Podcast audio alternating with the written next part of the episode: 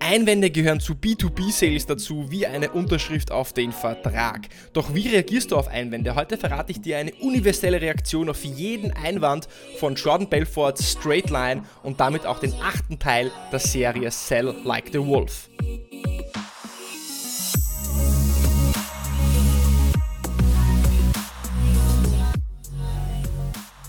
Herzlich willkommen bei Episode 105 von Deal, dein Podcast für B2B-Sales von Praktikern für Praktika. Der Hochsommer ist fast wieder vorbei und schön, dass du die letzten sieben Wochen, die letzten sieben Teile der Sommerserie Sell Like the Wolf dabei warst.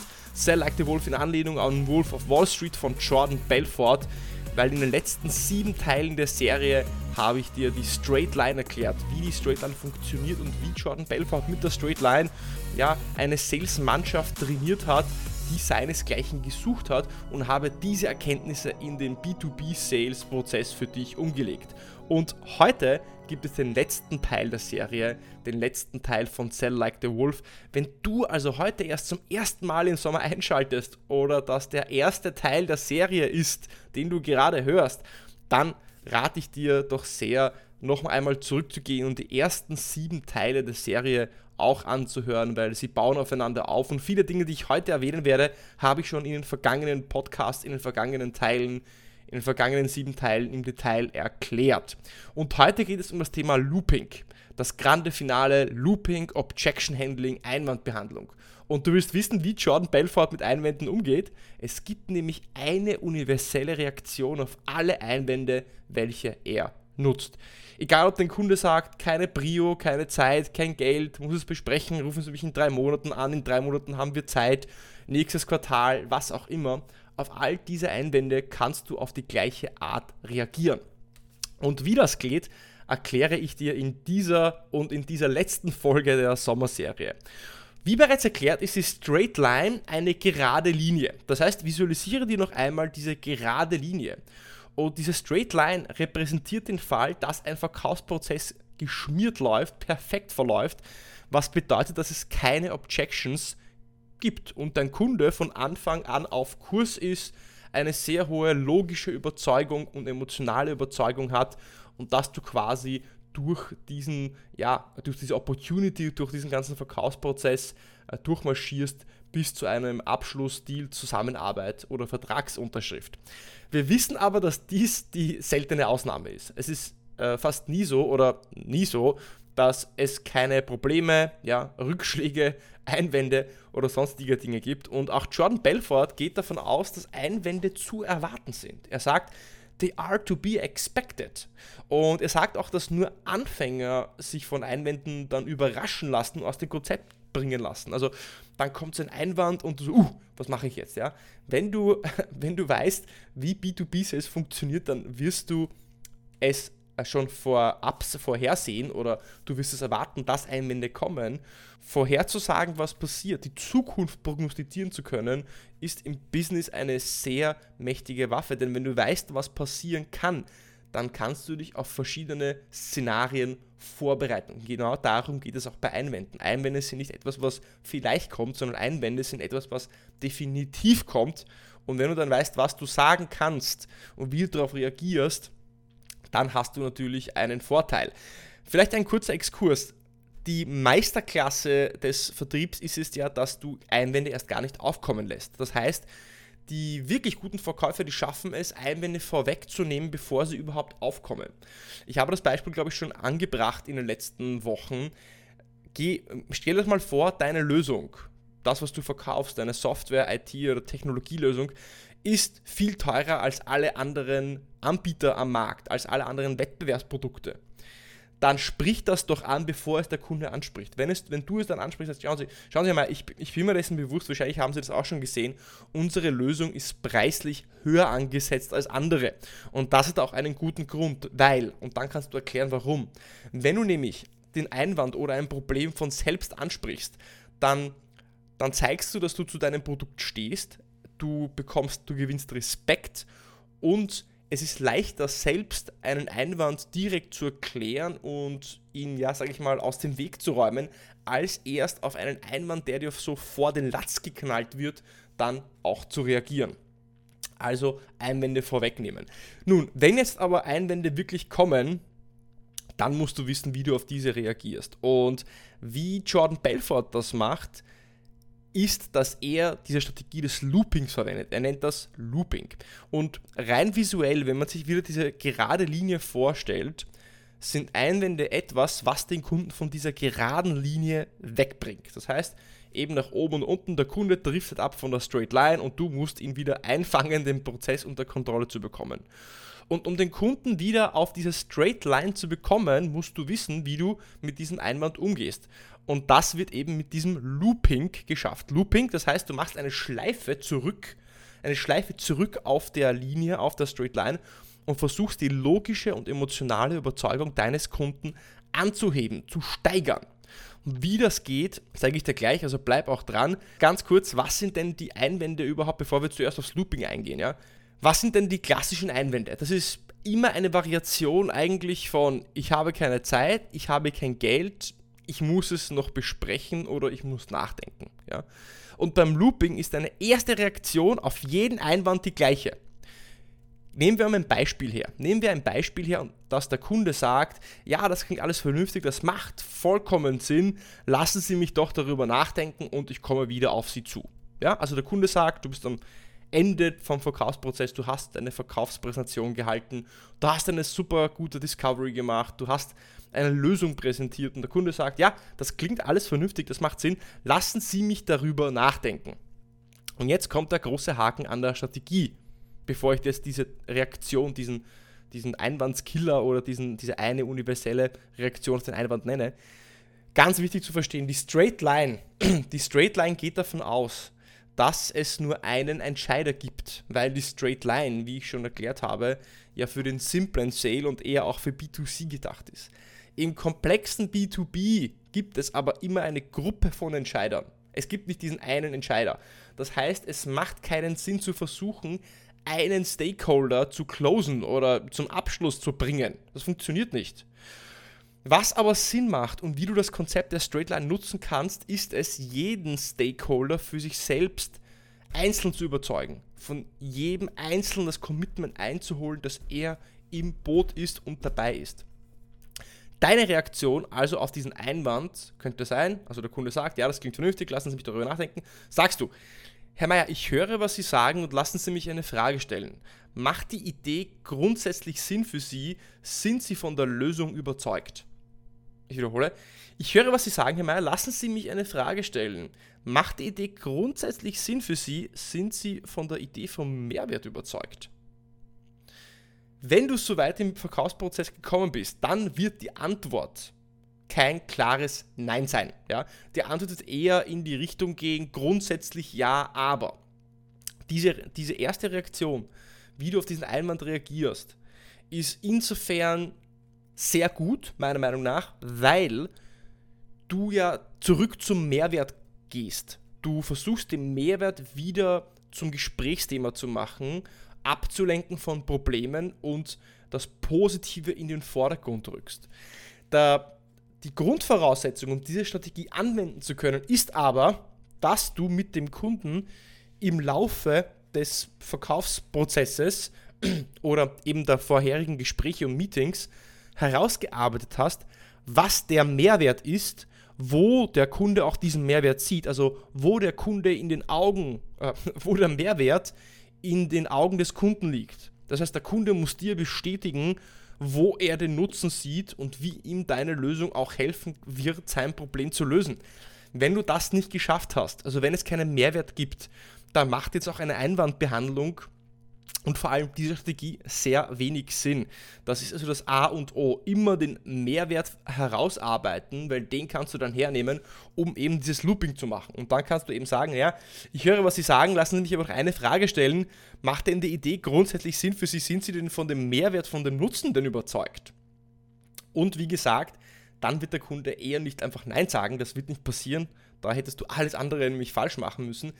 Die Antwort vom Kunden wird eher in die Richtung gehen, grundsätzlich ja, aber. Was jetzt?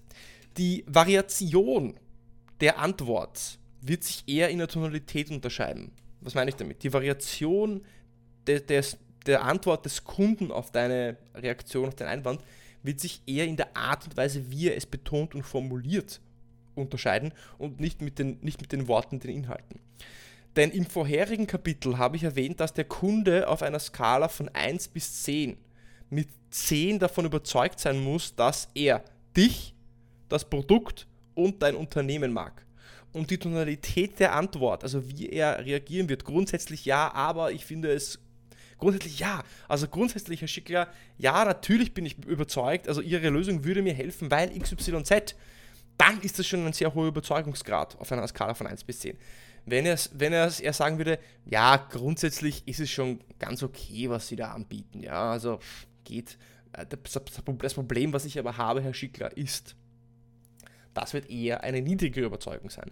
Das heißt, hör immer auch genau hin, nicht nur auf die Worte, sondern wie diese betont sind, also auf die Tonalität. Ja? Egal, was der Kunde jetzt antwortet, also ob er jetzt sagt, grundsätzlich ja, aber grundsätzlich bin ich überzeugt, also es macht auf, für mich auf jeden Fall Sinn, aber, naja, also ja, ich sehe schon den, sehe schon den Nutzen irgendwie, gell, aber naja, antwortest du wieder immer mit dem gleichen Muster. Du sagst also als zweiten Satz oder als zweite Reaktion danach, exakt, Herr Meier, das Ganze ist eine gute Sache, weil, wie wir besprochen haben, hilft Ihnen ja unsere Lösung, Problem X zu lösen, indem wir Y machen. Und wie wir bereits besprochen haben, haben wir davon dann den Nutzen, dass die Ausfallsraten um mindestens 26% gesenkt werden können, Herr Meier. Das heißt, der Kunde sagte, ja, es macht grundsätzlich Sinn und genau das nimmst du wieder her. Du sagst also exakt, das Ganze ist eine gute Sache, Herr Meier, weil. Und danach kommt eben die, nochmal die Bestätigung, die Wiederholung vom Mehrwert, den du mit dem Kunden herausgearbeitet hast. Wenn du jetzt das auf die Spitze treiben möchtest, dann solltest du auch die Tonalität von dir modulieren und die Tonalität an die des Kunden anpassen. Du möchtest also diese Sicherheit, diese Überzeugung, die er hat, die Art und Weise, wie er geantwortet hat auf deine erste Frage in der Tonalität widerspiegeln. Du möchtest den Kunden also pacen. Und dann kannst du in dieses Leading übergehen, was ich in der vorvorletzten Folge erklärt habe, dass du den Kunden, dass du den Gefühlszustand deines Kunden veränderst, indem du auch deine Tonalität veränderst, indem du deiner Tonalität mehr Überzeugung beimischt. Im, im komplexen B2B-Sale, in unserer komplexen B2B-Sales-Welt, würden wir jetzt nicht einfach generisch pitchen, sondern die Mehrwerte, Vorteile und Metriken nutzen, welche du bereits vorher mit den Kunden herausgearbeitet hast. Also nochmal zur Wiederholung, bitte, bitte, bitte ganz wichtig, sobald es geht, hole die Bestätigung vom Kunden ab, dass er tatsächlich den Mehrwert sieht und wo er ihn sieht. Aus, mit seinen eigenen Worten, aus seinem eigenen Mund. Und dann äh, fragst du wieder nach einer Bestätigung mit, naja, hören Sie, was ich gesagt habe, macht das Sinn, Herr Meier? Wenn das alles stimmt, dann frage ich mich, das Nachdenken, ich höre Sie schon, aber macht das Sinn, was ich sage? Und die Überzeugung deines Ansprechpartners sollte jetzt etwas höher sein. Ähm, sollte dann zumindest sagen, ja, auf jeden Fall, Herr Schicker, da haben Sie schon recht.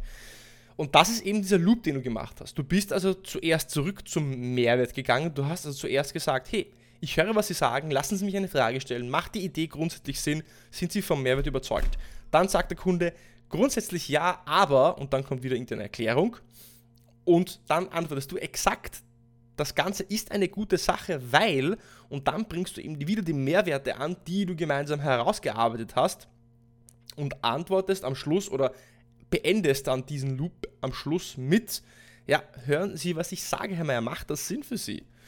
Und dann sollte natürlich irgendeine Art von Reaktion kommen. Im Optimalfall eine positive Reaktion. Im Optimalfall sollte es eine Reaktion sein von, ja, auf jeden Fall, da haben Sie schon recht, Herr Schickler.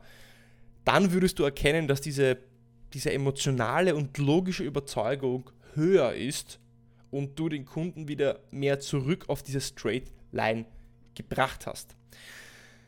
Der letzte Schritt des Loopings ist jetzt, deinen Kunden noch einmal auf die positiven Konsequenzen aufmerksam zu machen, welche deine Lösung für ihn haben wird mit dem Sprachmuster Future Pace. Bis jetzt war ja das Looping, ähm, Looping so angewendet, dass du ja vor allem die Mehrwerte der Lösung deiner Lösung für das Problem aufgezählt hast und erklärt hast. Jetzt gehst du nochmal einen Schritt weiter und sprichst über die Zukunft, also über die positiven Konsequenzen, Auswirkungen, die deine Lösung für den Kunden auch haben wird. Das heißt, du kannst sowas sagen wie äh, Beispiel, dann lassen Sie mich Ihnen noch eine Frage stellen, Herr Mayer. Wenn wir bereits seit drei Jahren zusammenarbeiten würden und unsere Lösung wie besprochen Ihre Ausfallsraten konstant unter einem Prozent halten würde, würden Sie wahrscheinlich nicht sagen, dass Sie noch nachdenken müssen, oder? Sie würden wahrscheinlich unsere Lösung versuchen, möglichst schnell zu implementieren. Habe ich recht? Also ich wiederhole. Dann lassen Sie mich noch Ihnen eine Frage stellen, Herr Mayer. Wenn wir bereits seit drei Jahren zusammenarbeiten würden, gehen wir davon aus, wir würden schon drei Jahre zusammenarbeiten. Und unsere Lösung würde auch wie besprochen ihre Ausfallsraten konstant unter 1% halten, was ja auch notwendig ist in ihrem Business. Würden sie wahrscheinlich nicht sagen, dass sie noch nachdenken müssen. Sie würden wahrscheinlich versuchen, das System, unsere Lösung, möglichst schnell zu implementieren. Habe ich da recht? Diese Reaktion kommt ja auf die Antwort, dass ja, da haben Sie schon recht, Herr Schickler, nachdem du eben diesen Mehrwert wiederholt hast. Und mit dieser letzten, mit diesem letzten Schritt des Loops, des Loopings, hast du ja jetzt noch einmal in die Zukunft projiziert, dass wenn du ja diesen bestätigten und gewünschten Mehrwert auch wirklich in der Zukunft so umsetzen kannst, wenn das, was ihr herausgearbeitet habt mit dem Kunden gemeinsam als Lösung, tatsächlich auch in der, in der Zukunft so eine Auswirkung haben wird und du tatsächlich ablieferst, wie du versprochen hast, dann würde der Kunde doch nicht sagen, dass er jetzt noch warten muss, nachdenken muss, dass er keine Zeit, keine, kein Geld oder dass es jetzt doch keine Priorität ist. Das heißt, du hast mit dem Mehrwert geschafft, mit dem Mehrwert geschafft, den Kunden eigentlich wieder zu überzeugen, aber dafür brauchst du eben diesen bestätigten Mehrwert. Die einzig logische Antwort des Kunden, was wird die jetzt sein? Die einzig logische Antwort wird jetzt sein, naja, ja, in diesem Fall würde ich natürlich, würde ich natürlich ja sagen. Also in diesem Fall würde ich das sagen, Herr Schickler. Und jetzt ist etwas Magisches passiert. Denn anstatt wie jeder Seller zu fragen, nachdem der Kunde sagt, ja, das Ganze macht Sinn, das hört sich ganz gut an, aber ich muss darüber nachdenken, sagt ja jeder Seller, anstatt jeder Seller, der sagen würde, worüber müssen Sie denn noch nachdenken, hast du ein Reframing dieses Einwands gemacht und dem Kunden charmant aufgezeigt, dass sein Einwand, ich muss nachdenken, eigentlich nur ein mangelndes Vertrauen und Sicherheit in dich und deine Lösung war. Und jetzt musst du es noch schaffen, diese Sicherheit und Vertrauen zu erhöhen und den Kunden in dich zu geben und das gelingt mit dem sogenannten, halte ich fest, Forest Gump Sprachmuster. Das Forrest Gump Sprachmuster äh, ist ein Sprachmuster von Jordan Belfort, um Vertrauen, Sicherheit zu erzeugen mit Worten. Und du erinnerst dich vielleicht an die Szene, wo Forrest Gump das letzte Mal, äh, nicht das letzte Mal, das, das erste Mal vom Schulbus abgeholt wird. Also in dem Film, relativ am Anfang, steht dann der kleine Forrest Gump vor diesem Schulbus, der da vorfährt und die Busfahrerin macht die Tür auf, schaut ihn in die Augen und Forrest Gump sagt, meine Mama hat gesagt, ich darf nicht mit Fremden mitfahren. Die Busfahrerin antwortet, das ist aber ein Schulbus. Das löst aber noch nicht Forrest Gumps Vertrauensproblem und er sagt der Busfahrerin dann weiter, mein Name ist Forrest, Forrest Gump. Und die Busfahrerin hat dann verstanden, äh, worum es circa geht und sagt dann einfach als Antwort, und ich bin Dorothy, die Busfahrerin. Und dann sagt Forrest Gump, dann sind wir wohl keine Fremden mehr. Obwohl das ein sehr banales Beispiel ist, so zeigt es, was wir ja eigentlich Menschen brauchen, um uns gegenseitig zu vertrauen. Was wir brauchen in zwischenmenschlichen Beziehungen ist, dass wir wissen wollen, wer ist der, der uns gegenüber sitzt. Wer ist diese andere Person am anderen, ja, an der anderen Seite des, des Hörers, des Telefons? Wer sitzt mir da gerade gegenüber kann ich ihm vertrauen? Wer ist es? Ich möchte ihn verstehen, ich möchte ihn kennenlernen. Weil je besser wir Menschen verstehen, je besser wir Menschen kennen, je länger wir sie kennen, je mehr Details wir über Menschen wissen, desto mehr vertrauen wir ihnen, weil desto mehr wissen wir, worauf wir uns einlassen, was vielleicht auch die Probleme sein könnten in einer Beziehung. Und das zeugt für Vertrauen. Und Forrest Gump schafft das einfach, indem er sagt, hey, ich bin Forrest, ich bin Forrest Gump. Und die Busfahrerin sagt, naja, und ich bin Dorothy, die Busfahrerin ähm, du bist Forrest, ich bin die Busfahrerin, wir können uns vertrauen, wir wissen voneinander, wir wissen, wer wir sind, steig ein und fahr mit mir mit. Und das ist, äh, das ist eben diese Schönheit von diesem Forrest Gump äh, Sprachmuster. Jetzt wollen wir das Ganze in einen B2B-Sales-Kontext umsetzen. Jetzt denkst du dir wahrscheinlich, puh, Yishi, schön, dass du über Forrest Gump sprichst und über Busfahren. Was mache ich damit jetzt? So, in unserem Beispiel wäre eine Antwort eine, die folgende. Zum Beispiel, ja. Schauen Sie, die ABC GmbH ist einer der führendsten Anbieter auf die Unternehmen X, Y und Z vertrauen. Und seit 1990 haben wir X, Y, Z an Innovationen an den Markt gebracht. Und nachdem Unternehmen Y unsere Lösung eingeführt hat, stiegen die Umsätze um ca. 25%. Und das war ein sehr ähnlicher Fall wie Ihrer. Wir legen viel Wert, Sie im gesamten Prozess zu unterstützen. Und ich als Ihr Berater habe diesen Prozess schon zig Male durchgespielt und nehme Sie an der Hand, sodass wir eine reibungslose Implementierung durchführen können. Das wäre also ein B2B Sales Forest Gump Sprachmuster. Was, wenn jetzt ein weiterer Einwand kommt? Was machst du jetzt, wenn jetzt wieder ein Einwand kommt und vielleicht kein weiteres Follow-up ausgemacht wird, der Kunde noch immer dich auf das überübernächste Quartal verschieben, vertagen muss? Dann macht es keinen Sinn, jetzt wieder diesen Einwand mit einem Loop zu umgehen, sondern du sprichst diesen Einwand direkt an.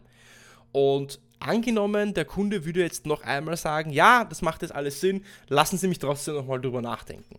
Dann würdest du direkt auf diesen Einwand eingehen, indem du sagst, Herr Meier, ich höre, was Sie sagen und, und meine Erfahrung hat mir gezeigt, dass wenn wir als Menschen sagen, dass wir darüber nachdenken müssen oder zurückrufen wollen, was dann passiert ist, dass diese Idee ganz weit in den Hintergrund gerät und sich dagegen entscheiden, nicht weil sie den Nutzen der Idee nicht gesehen haben, aber rein aus der einfachen Tatsache, dass wir alle schwer beschäftigte Menschen sind, also so wie ich, auch sie, und in ihrem beschäftigten Alltag vergessen sie einfach darauf und das wäre sehr schade, wenn wir diese Möglichkeit einfach nicht nutzen würden, Herr Mayer, richtig?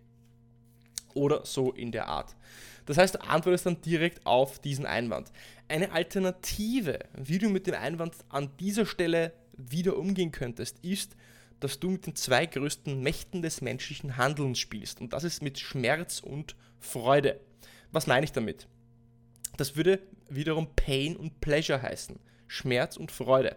Du könntest also den Schmerz erhöhen, das Problem erhöhen, vergrößern subjektiv, indem du sagst, ja, ich höre, was sie sagen, was sie gesagt haben, ist, dass sie gerade Problem X haben, welches sich auf Y auswirkt.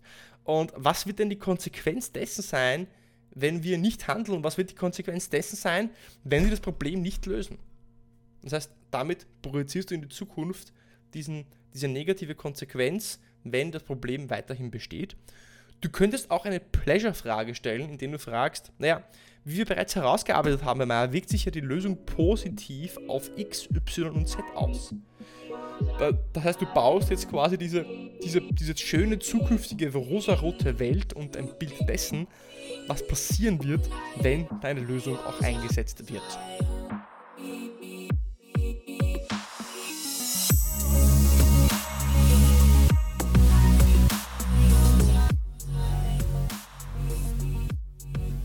Das war der letzte Teil der Sommerserie Sell Like the Wolf Teil 8. Und ich bin mir sicher, dass du dir das ein oder andere mitgenommen hast. Vielleicht hast du mitgeschrieben, vielleicht hast du ein paar goldene Nuggets in deinem Kopf. Ganz wichtig ist, dass du dir vielleicht ein, zwei, drei Takeaways aus diesen acht Serien, aus diesen acht Episoden dieser Serie aufschreibst, damit sie auch wirklich in deinem Kopf bleiben. Denn wenn du etwas aufschreibst, merkst du es dir auch besser. Was sind denn vielleicht die ein, zwei, drei ja, Strategien, Techniken, Dinge, Mindsets, die du dir mitnimmst, die du jetzt auch im September und Oktober einsetzen wirst wollen. Und für mich war es eine Freude, das, das auszuarbeiten für dich und ich würde mich noch mehr freuen, wenn du mir auch eine Bewertung, Rezension auf Apple Podcasts oder Spotify hinterlässt, falls du das noch nicht getan hast. Ab September, ab jetzt geht es dann wieder los, auch mit Interviews. Ich hoffe, du startest gut in die ja, Nachsommerzeit. Deine Kunden wachen langsam wieder aus dem Sommerschlaf auf. Deine Kunden kommen wieder zurück aus dem Urlaub. Und wir haben jetzt noch September Oktober, November, Dezember, das heißt vier Monate im Jahr, wo wir wirklich unsere Ergebnisse beeinflussen können. Ich drücke dir die Daumen. Ich hoffe, dass das ein oder andere, auch was ich die letzten acht Monate hier vermittelt habe, deinen Erfolg steigern. Und ich freue mich schon auf nächste Woche wieder mit dir beim Deal Podcast.